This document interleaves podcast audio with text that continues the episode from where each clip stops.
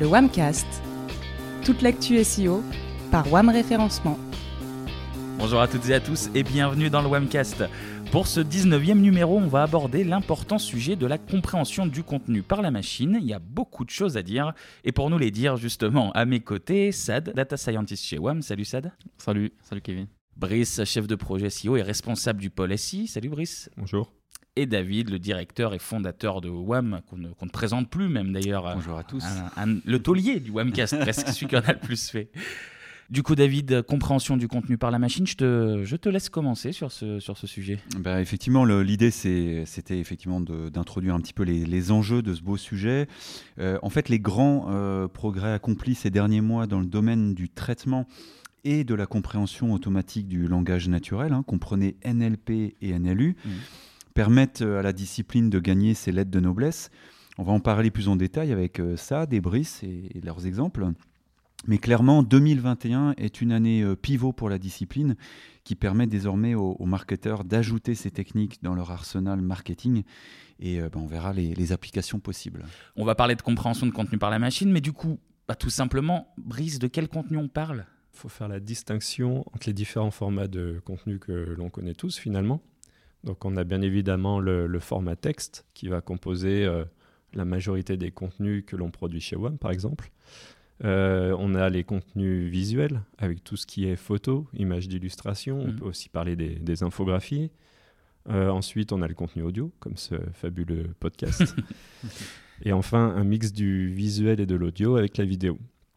Donc le sujet est très vaste, puisque finalement, à chaque typologie de contenu correspondent des besoins pour les entreprises et des solutions d'intelligence artificielle adaptées. J'ai une question, euh, tu m'excuseras, une question un petit peu, un petit peu bête, mais euh, quand on parle de machine, c'est c'est qui ou c'est quoi en fait? Il s'agit en fait de tous les appareils capables d'appliquer des algorithmes de machine learning, donc euh, apprentissage automatique en français, pour un domaine d'application donné. Sans trop rentrer dans les détails sur le fonctionnement de ces algorithmes, ils permettent de découvrir des motifs récurrents dans un ensemble de données.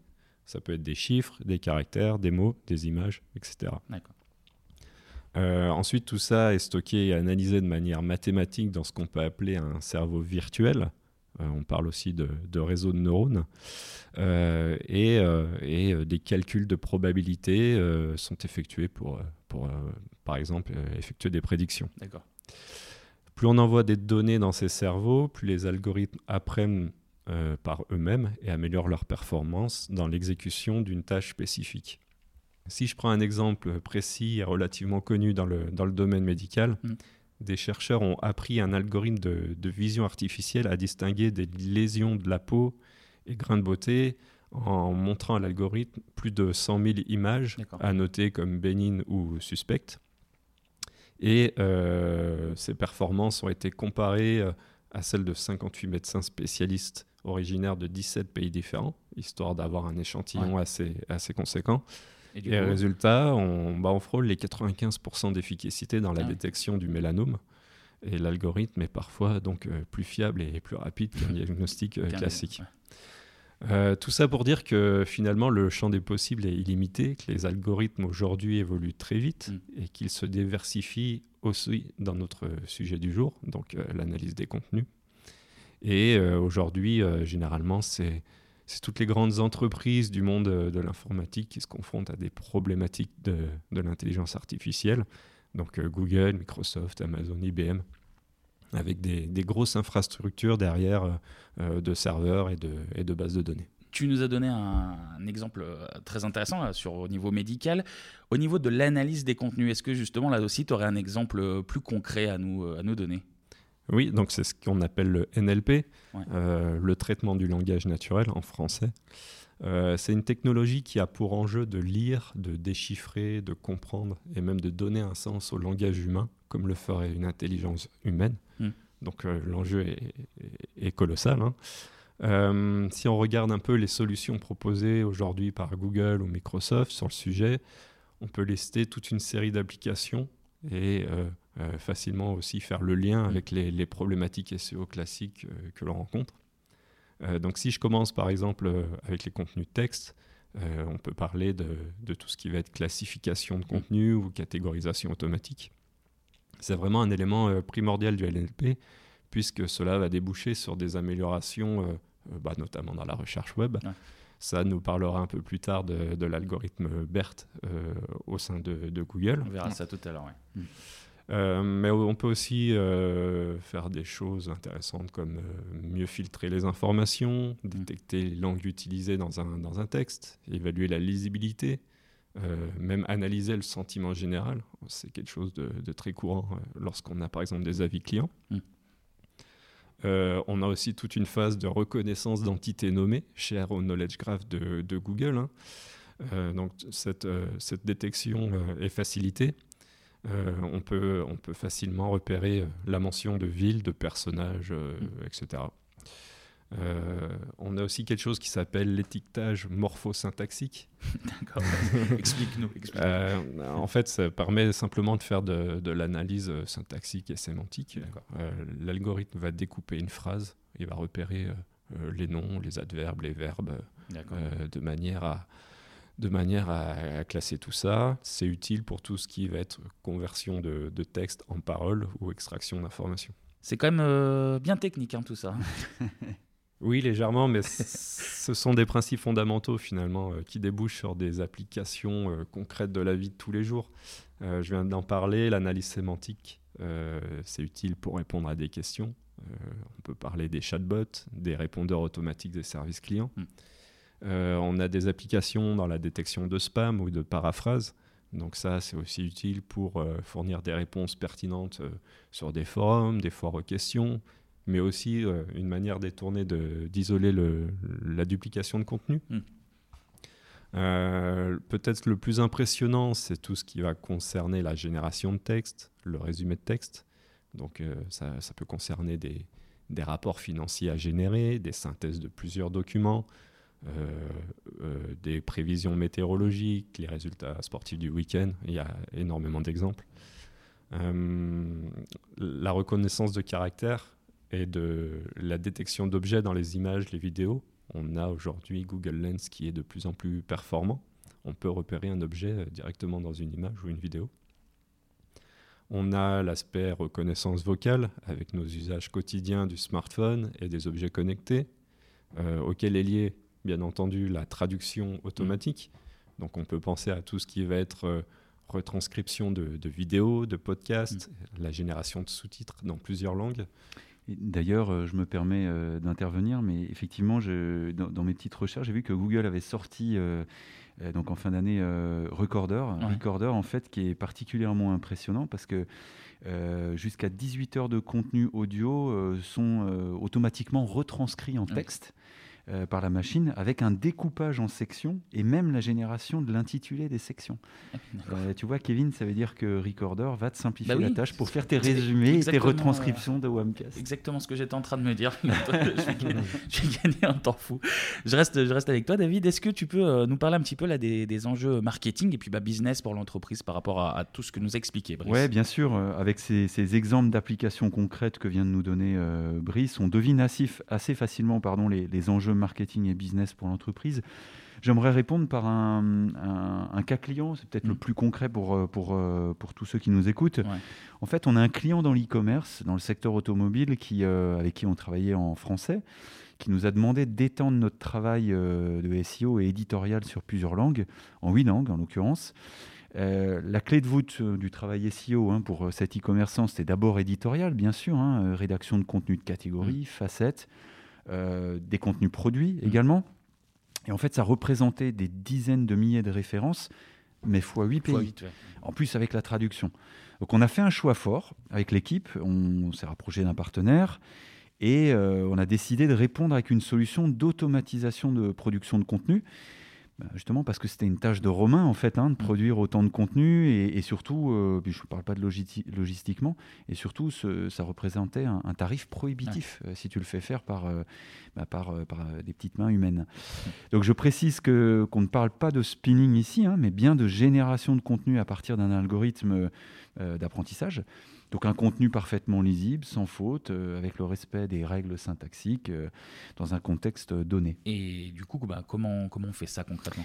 Bah, En gros, hein, euh, je te donne six étapes clés. En fait, on va les résumer comme ça. tu as d'abord la collecte des données, données structurées. Alors là, on n'est pas, pas les données structurées du SEO, hein, c'est je vous donne un exemple. Pour notre voiture, par exemple, ce sont des caractéristiques comme les couleurs, dimensions, mmh, motorisation, équipement, euh, analyse de ces données, rédaction d'un premier échantillon de contenu, on voit ce que ça donne. Éventuellement, on, alimente encore en, données structurées. Euh, voilà, euh, à partir du, premier contenu, on ajoute d'autres données et on pousse la logique plus loin pour des, des textes plus complets en réalité. Ensuite, on, fait notre paramétrage du moteur de rédaction et, puis on appuie sur le bouton et ça génère automatiquement des, textes en fait. Hein. Et qu'est-ce que, qu'est-ce que ça apporte alors du coup, euh, tout ça au niveau, au niveau avantage? Bah, Alors justement, les avantages, hein, euh, as des... et ça je le mets en premier lieu, c'est déjà des contenus de qualité, j'insiste vraiment. Euh, vous ne faites pas la différence avec l'humain. pour tu vois, ce genre de, texte factuel, ça mm. marche parfaitement n'y a pas de sentiment, il n'y a pas d'opinion, donc euh, c'est parfaitement adapté à la situation. Tu vois, euh, comme Brice disait, la météo ou euh, les mm. résultats sportifs, c'est exactement ça. des contenus qui sont uniques, qui sont personnalisés, multilingues. La traduction, elle représente absolument aucun obstacle, comme le disait Brice mm. plus haut. Et en temps réel, tu, fais ça en temps réel, en gros volume et dans un laps de temps en fait hyper, hyper court. Finalement, en quelques jours, tout est fini. Tu peux intégrer là aussi par le biais d'un import en masse donc ça se fait très rapidement et puis tu récoltes plus rapidement les fruits de ton, travail. Et, la finalité de ce travail, bah, c'est un coût au lead bah, qui est sans commune mmh. mesure en fait. Hein. Et nous, on avait poussé la logique euh, pour notre client euh, du ROI, euh, enfin jusqu'au ROI. Et, voilà, donc le, coût de production de ce type de contenu allait de 47 centimes à 3 euros. En fait, tu, si vous avez bien compris, on trouve notre intérêt dans ce cas de figure, dans, l'échelle de contenu à produire. Mmh. mais en fait, on n'a pas obtenu le projet. Euh, malgré tout ça, malgré cette démonstration de force, si j'ose dire. Pourtant, on était persuadé qu'on avait poussé la logique. En fait, la, raison, c'est que pour cet exemple-là, c'est que la, solution a été jugée euh, hyper euh, intéressante, mais trop risquée parce qu'il y a peut-être un peu trop innovante. Trop innovante, oui. comprenez, euh, ouais, on est peut-être un peu sur la case d'avant, mais ça marche vraiment bien. Bon, écoutez, on va plutôt partir avec. Euh, ça générer des, des doutes, des, voilà. des hésitations. Ils, nous ont dit on est frileux, on préfère la solution humaine pour assurer. Voilà, donc bon, on a compris, il hein, n'y a, pas de, a pas de problème. Mais voilà, pour, pour ce type de contenu factuel, c'est vraiment au point. Et regardez les, résultats de, des élections dans la presse, hein, quand, tu as les élections municipales. C'est pas une armée de journalistes qui, pendant la nuit, mmh, vont, vont, donner les résultats de 36 000 communes. Bah, c'est bah, simplement euh, l'IA qui va le faire. Mmh, et, on ne voit pas la différence. Donc voilà, pour récapituler, le principal gain, c'est à l'évidence hein, le gain de temps, par voie de conséquence, le gain de productivité. Voilà, je plaisantais pas quand je disais que, que Recorder euh, fait, fait, le boulot pour toi en, faisant la retranscription textuelle du podcast. Et puis sinon, euh, un, exemple plus près de nous, hein, qu'on utilise tous les jours, euh, en fait. Hein, si tu utilises Gmail, bah, en fait, il anticipe tes phrases, il les écrit, corrige les fautes. Bah, c'est de l'IA aussi. Et si tu as 50 mails par jour fois 250 jours travaillés, bon, bah voilà. tu peux gagner un peu de temps. Tu gagnes du temps. Il y, a plein d'exemples hein, comme ça. Euh, voilà, mais c'est l'accélération est vertigineuse. On, partagera un lien parce que Google AI euh, euh, fait justement l'inventaire de toutes ces grandes avancées en 2020. c'est vertigineux, littéralement. On, mettra le lien ouais, dans, dans l'article qui accompagnera ce webcast. David Brice, vous avez évoqué l'algorithme BERT. Sad, je me tourne vers toi. Est-ce que tu peux bah, déjà nous rappeler ce que c'est BERT? Euh, merci Kevin. Euh, en effet, BERT est un algorithme, mais pas n'importe lequel. Euh, pour ceux qui ne le savent pas, BERT est un algorithme, un article académique publié pour la première fois en octobre 2018, mais surtout un, framework de machine, de machine learning dédié au traitement de langage humain.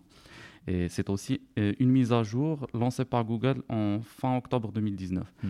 Derrière ce nom se cache une vraie révolution technologique BERT est l'abréviation de Bidirectional Encoder Representation from Transformers, euh, qui est la, euh, la, traduction de représentation d'encodeurs euh, bidirectionnels à partir des transformers. Hmm.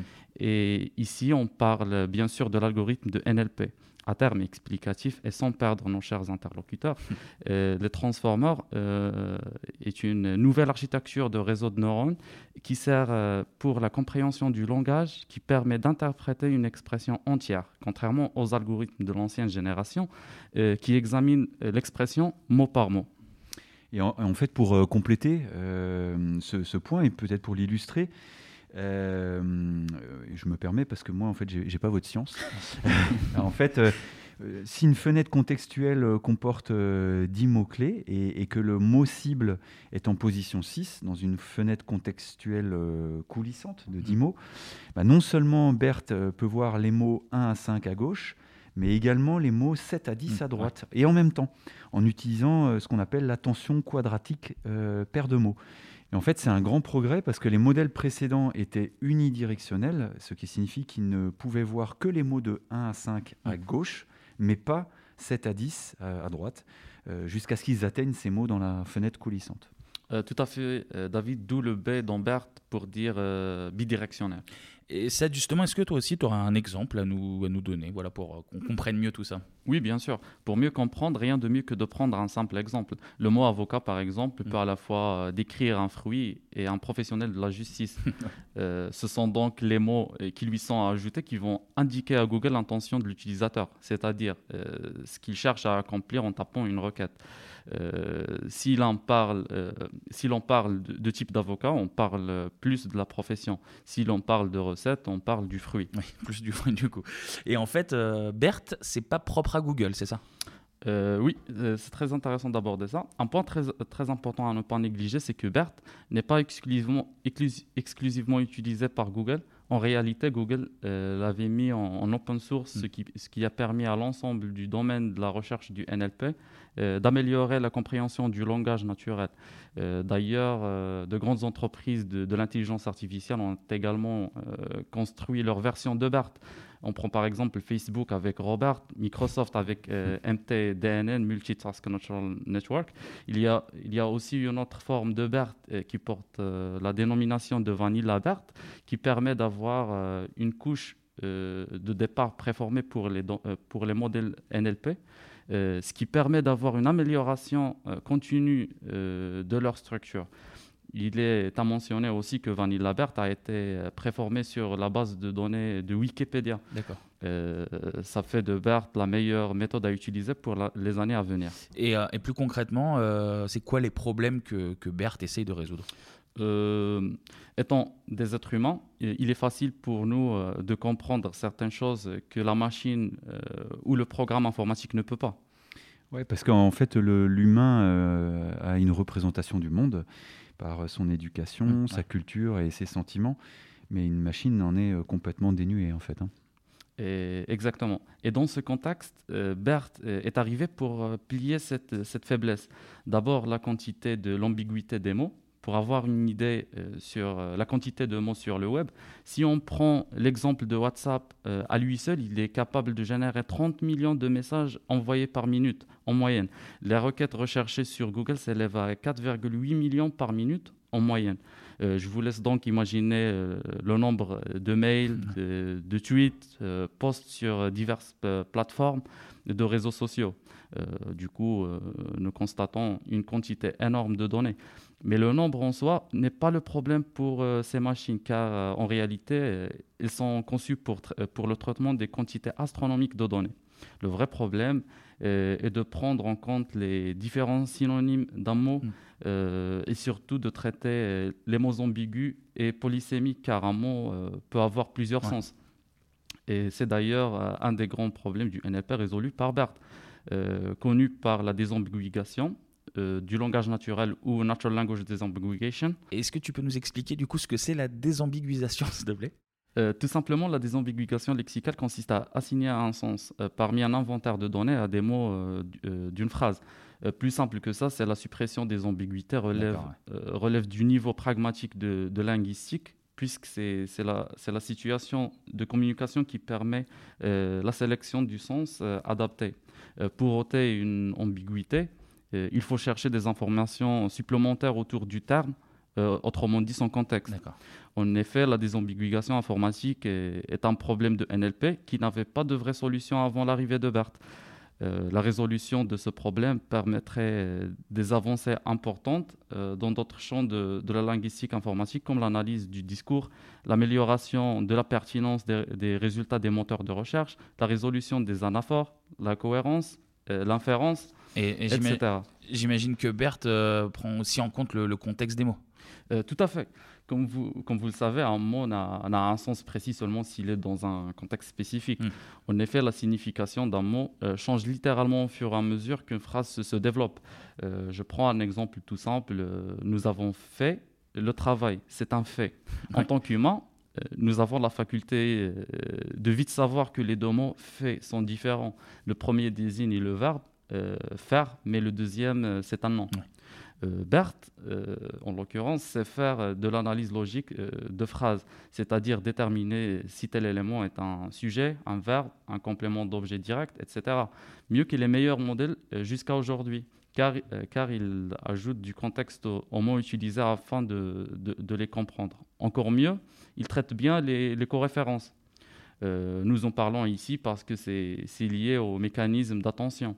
Et, c'est remarquable parce qu'aucun autre modèle que BERT ne donne de bonnes euh, performances sur ce point. Et pour simplifier la, la coréférence, en bref, euh, c'est lorsqu'un élément en référence euh, à un autre, mais de façon suffisamment ambiguë pour qu'il faille une compréhension fine de la phrase pour comprendre ce qu'il référence. exemple aussi, je, ne peux pas garer ma voiture sur cette place parce qu'elle est trop petite. Ici, euh, le prénom personnel elle renvoie à la place de parking et pas à la voiture. Hmm. Il faut une euh, compréhension assez fine de la phrase euh, pour le comprendre. Et Bert y arrive très bien. Et du coup, Sad, est-ce que Google a la capacité de comprendre les mots dans une requête de recherche aussi? Je vais répondre à ta question, mais d'abord, je dois expliquer la différence entre la compréhension du, du langage naturel, le NLU, et le NLR, qui est la reconnaissance du, du langage naturel euh, généralement, un moteur de recherche peut reconnaître les mots saisis par ses utilisateurs, mais la question qu'on se pose est est-ce qu'il est capable euh, de les comprendre selon le contexte? Euh, Pas forcément. Par contre, le NLU que BERT apporte permet à Google la compréhension des mots qu'il arrive à reconnaître. Et comment Google BERT fournit le contexte aux mots? Euh, on part toujours du constat qu'un seul mot euh, n'a de signification sémantique que euh, lorsqu'il est placé dans, un contexte donné. Hmm. BERT est alors utilisé pour assurer la, cohésion du texte, c'est-à-dire maintenir, une certaine cohérence dans le texte. Lorsqu'on parle de, cohésion, il n'y a qu'un seul facteur qui donne un sens à un texte, c'est le lien grammatical. Une partie importante du contexte sémantique est le marquage part of speech, part of speech tagging POS, c'est-à-dire euh, voir si le mot est un article, une hmm. préposition, un verbe ou un nom, euh, ou un nom par exemple. Et qu'est-ce qu'on peut faire avec BERT alors les exemples euh, de, ce que, de ce que ce fameux BERT peut faire sont divers et variés, mais on peut bien évidemment citer quelques-uns. En effet, BERT est excellent en matière de, traduction. Il peut même, euh, une fois pré-entraîné pour, la, euh, pour euh, traduire français-anglais, anglais-français, puis la traduction anglais-allemand, allemand-anglais, mm. traduire du français vers l'allemand sans aucun entraînement. Bert est, est, en mesure de, comparer le sens de deux phrases pour, avoir, pour voir s'ils sont équivalentes. Ce même Bert peut générer du, du texte spontanément en partant simplement du chaîne de caractères. Euh, il est capable de décrire et catégoriser une image. Bert sait faire de, l'analyse logique de, phrases, c'est-à-dire déterminer si tel élément est un sujet, un verbe, mm. euh, un complément d'objet direct, etc. Mieux que les meilleurs modèles jusqu'ici. Est-ce que tu aurais un, dernier exemple à nous donner? Euh, oui, encore mieux que ça, Bert est un, est un pro quand il s'agit de, de, répondre efficacement à des questions dans le cadre d'un chatbot interactif, par exemple. Et, ça, c'est super, n'est-ce pas? Oui, Et du coup, j'ai eu l'occasion de vous donner quelques pistes euh, que vous puissiez exploiter pour, euh, pour profiter pleinement de l'ère de Google BERT, qui est probablement la meilleure technologie de NLP de, nos jours. En tout cas, c'est passionnant de t'écouter, Sad, et, et, les explications sont super euh, intéressantes et limpides pour le coup. C'est la première fois que ça va aussi loin. Enfin, je trouve que c'est vraiment excellent. Merci. Et en fait, euh, à ce titre, dans, mes recherches sur le sujet, Je le répète, hein, moi, j'ai pas la science de ça, des Brice. Euh, j'ai mis la main sur un modèle dérivé de, de BERT qui propose euh, une vraie rupture par rapport à ses prédécesseurs. En fait, il s'appelle Deep City euh, pour Deep Contextualized Term Weighting. En fait, ça veut dire une pondération des termes contextualisés approfondis, hein, le fameux contexte dont nous mm. parle Sade. Et en fait, ces modèles comme BERT restent basés bien sûr sur la pondération des, mots-clés euh, et le modèle classique qui a fait euh, le succès des moteurs avec la fréquence des termes ou TF-IDF. Mais ces modèles euh, trouvent aussi leurs limites parce que justement, la fréquence d'un terme dans un texte n'indique pas nécessairement que ce terme est important ou central dans la signification du texte. Et c'est là que Deep City, donc une émanation de BERT, mmh. intervient. Deep City trouve les mots les plus centraux dans un texte, plus précisément dans les passages d'un texte, même s'ils ne sont mentionnés qu'une seule fois. Les mots non centraux, même s'ils font fréquemment, euh, s'ils sont pardon, euh, fréquemment mentionnés dans le texte, sont supprimés.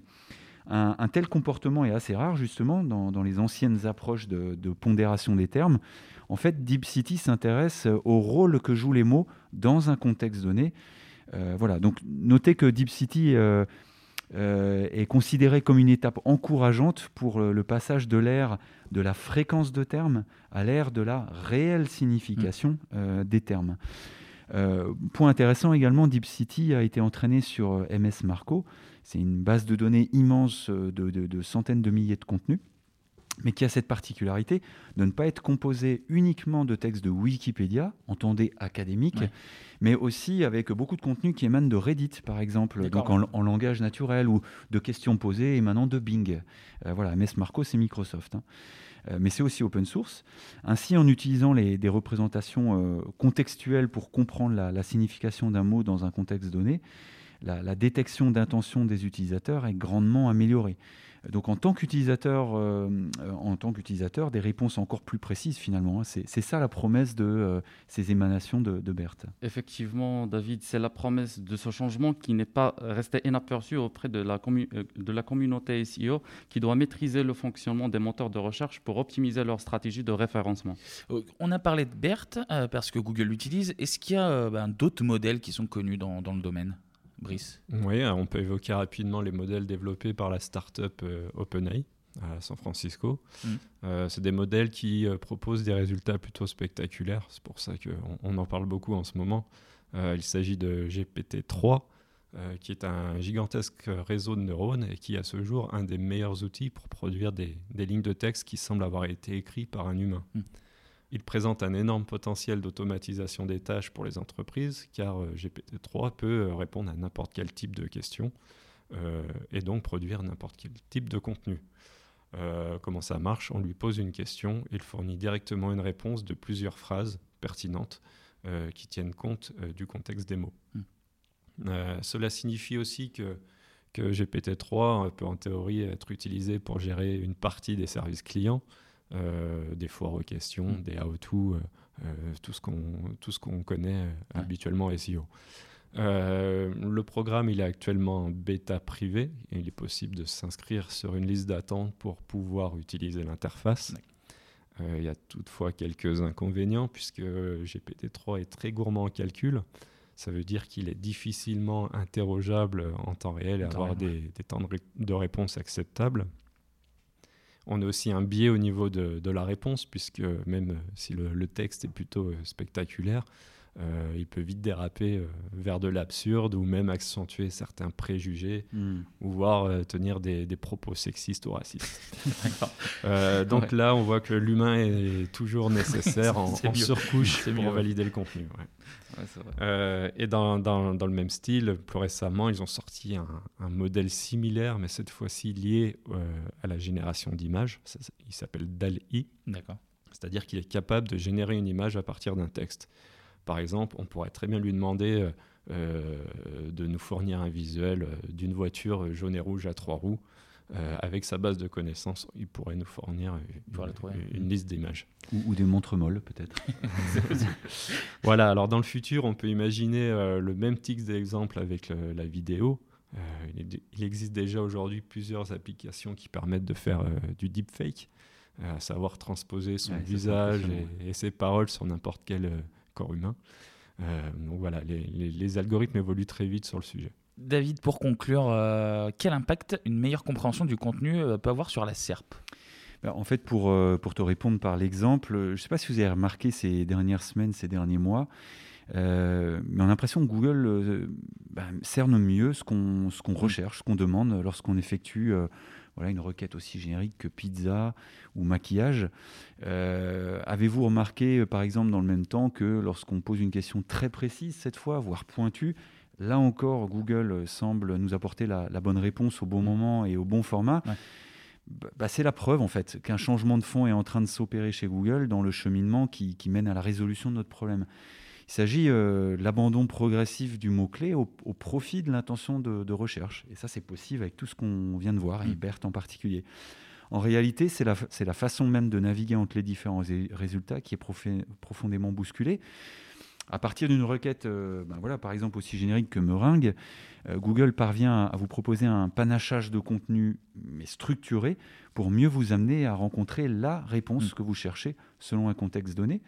On peut accéder à une série de liens avec Encre. Euh, par exemple, toujours avec Meringue, ben, tu as Overview, tu as la recette, euh, les vidéos, les types de, de, de, meringues, etc.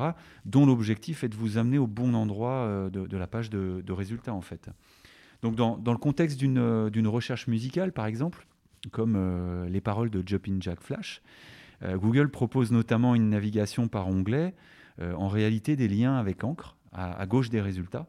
Euh, selon votre intention. Donc, bah, tu as overview, euh, tu as écouté euh, les paroles, l'analyse mm. justement du texte et du contexte de l'époque quand ça a été écrit, les autres enregistrements possibles du morceau. Bref, il a tout structuré déjà, en fait, par une meilleure compréhension de, bah, du contenu d'un côté et de la demande de l'autre. Et si d'aventure ces résultats classés ne vous convenaient pas, en dessous, tu as encore un carrousel illustré de People Also Search For. Euh, voilà, qui, qui, est présent en, dernier lieu en filet. Mm. Et, dans le cas où ces, ces suggestions resteraient encore trop génériques, Google propose cette fois une liste de questions précises avec euh, Snippet, donc des People Also Ask cette fois, des échantillons de contenu euh, source répondant à des questions associées à, ce sujet. Et en fait, ces exemples ont fleuri ces dernières semaines, en particulier sur mobile. Euh, voilà, et puis on, a vu également fleurir d'autres types d'organisation de l'information par, par verticale, hein, dans le domaine scolaire, euh, etc. Certaines sont déjà en place, d'autres sont encore en test, mais euh, toutes vont dans, dans, le même sens d'une navigation assistée entre les résultats de Google, bah, c'est-à-dire sans recours aux mots-clés. Hmm. On, a rédigé un article hein, sur le sujet qui est paru cette semaine, et si c'était la fin des mots-clés dans la recherche Google, et, tout cela euh, est, issu de, bah, de ce que l'on vient de voir ensemble. Et on mettra le lien aussi, évidemment. Euh, voilà, on, l'illustre par plein d'exemples, absolument. Euh, voilà, on pourrait aller évidemment plus loin. Hein. On, en parlait avec Sad en préparant cet épisode. il faudrait un prochain rendez-vous podcast pour vous restituer en, fait même les résultats de nos recherches sur l'utilisation de BERT mmh. pour la génération de contenu. Ouais. Parce que l'étape d'après, c'est euh, bah, utiliser tout ça et, voir ce qu'on ce qu'on peut faire avec. Donc voilà, rendez-vous est pris. Le rendez-vous est pris. On note. Ce sera un prochain numéro. En attendant, euh, chez WEM, du coup, ça, ça se passe comment, par exemple?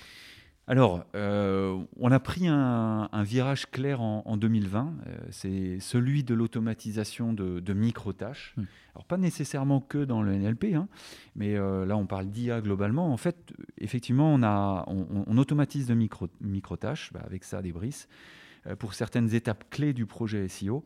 On peut citer un peu en vrac le benchmark SEO, la cartographie des intentions de recherche, hmm. l'audit technique, par exemple. Euh, on a aussi un carton plein de projets pour euh, bah, le sujet de la rédaction de contenu, transcription de contenu, création de, mini-animations automatiquement. Euh, voilà, Brice l'évoquait, à partir d'une page web. Mm. Et, la finalité n'est pas tant l'accélération du, travail ni le gain de productivité qui en résulte. En fait, la promesse que, l'on s'est faite, c'est plutôt de déplacer la valeur de notre travail. Euh, tu vois, sur des tâches à plus forte valeur ajoutée. Concrètement, le temps que tu gagnes grâce à ces algorithmes, bah, tu peux le convertir en temps vers des tâches à plus forte valeur ajoutée pour l'humain. Mm. Bah, en l'occurrence, c'est l'analyse, euh, la créativité, euh, bah, le travail en équipe, le collaboratif. pour élaborer une stratégie, par exemple, Euh, là où les machines ne nous remplaceront jamais, ou elles vont mettre encore un, peu, de temps. Euh, voilà, alors de façon plus prosaïque pour la rédaction, euh, bah, c'est pareil. Hein, l'écriture de contenu long format, en fait, bah, c'est quand même beaucoup plus exaltant pour un journaliste, un rédacteur. Euh, que euh, écrire des, contenus de, résultats d'élections. voilà, le New York Times nous montre des formats hyper immersifs. Très, très, euh, bon boulot. L'animation de podcast, mon cher Kevin, ou la création de vidéos interviews. pour Nicolas. voilà, en fait, c'est ça les tâches à valeur ajoutée. Donc, si on peut faire une partie par les machines, on voit qu'on se complète. Et d'abord, bah voilà, c'est plus exaltant pour les intéressés, ça redonne du sens à ton travail aussi et avec un regard comptable euh, aussi, ben voilà, euh, on dégage plus de marge avec un, travail que l'on peut mieux valoriser. Et d'ailleurs, on peut mieux rémunérer aussi. Donc finalement, euh, si on y réfléchit un peu, tout le monde est gagnant. Tout le monde est gagnant, et, ça implique bien sûr, hein, de, et ça se fait pas du jour au lendemain, bien sûr, et de former les ressources pour embrasser ces nouvelles organisations. Ça se fait pas en un an. ni en un jour. mais, mais, je trouve que c'est une opportunité pour les, les, entreprises et on le voit plus comme une, une réelle opportunité de replacer la valeur qu'une menace en fait. Hein. Merci David, merci Brice, merci Sad. Merci. Et merci à vous de nous avoir écoutés. C'est déjà la fin de ce webcast. Bon, vous commencez à en avoir l'habitude. Pour retrouver tous les anciens épisodes et même tous les articles qu'on a récemment euh, rédigés, ben, ça se passe sur le site de WAM, donc wam-référencement.fr. On est évidemment présent sur les réseaux sociaux, sur LinkedIn, sur la page de WAM Référencement ou sur Twitter avec deux comptes, soit at wamref ou at le wamcast. Donc euh, voilà, n'hésitez pas à réagir, n'hésitez pas euh, à nous poser des questions et puis bah, même à partager ce podcast. Et puis bah on va se retrouver très bientôt pour un nouveau rendez-vous autour du SEO. D'ici là, portez-vous bien. Salut